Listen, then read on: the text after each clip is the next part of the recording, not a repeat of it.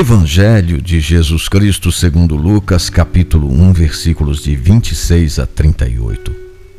Quando Isabel estava no sexto mês, o anjo Gabriel foi enviado por Deus a uma cidade da Galiléia chamada Nazaré, a uma virgem prometida em casamento a um homem de nome José, da casa de Davi. A virgem se chamava Maria. O anjo disse: Alegra-te, cheia de graça, o Senhor está contigo.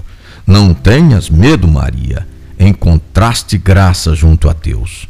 Conceberás e darás à luz um filho, e lhe porás o nome de Jesus. Ele será grande, será chamado Filho do Altíssimo. Ele reinará para sempre sobre a descendência de Jacó, e o seu reino não terá fim.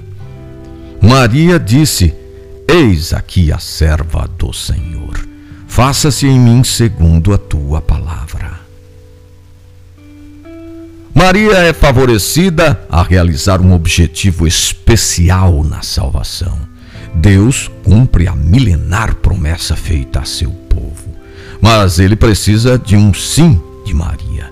Ela hesita diante do mistério, totalmente inesperado, e pede luzes ao alto.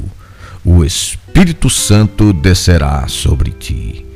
Colocada na encruzilhada da história da salvação, Maria responde com coragem, iluminada pela fé ao Deus até do impossível. Em Maria e Isabel, o impossível se fez criança. Deus faz a vida acontecer onde não havia possibilidade humana.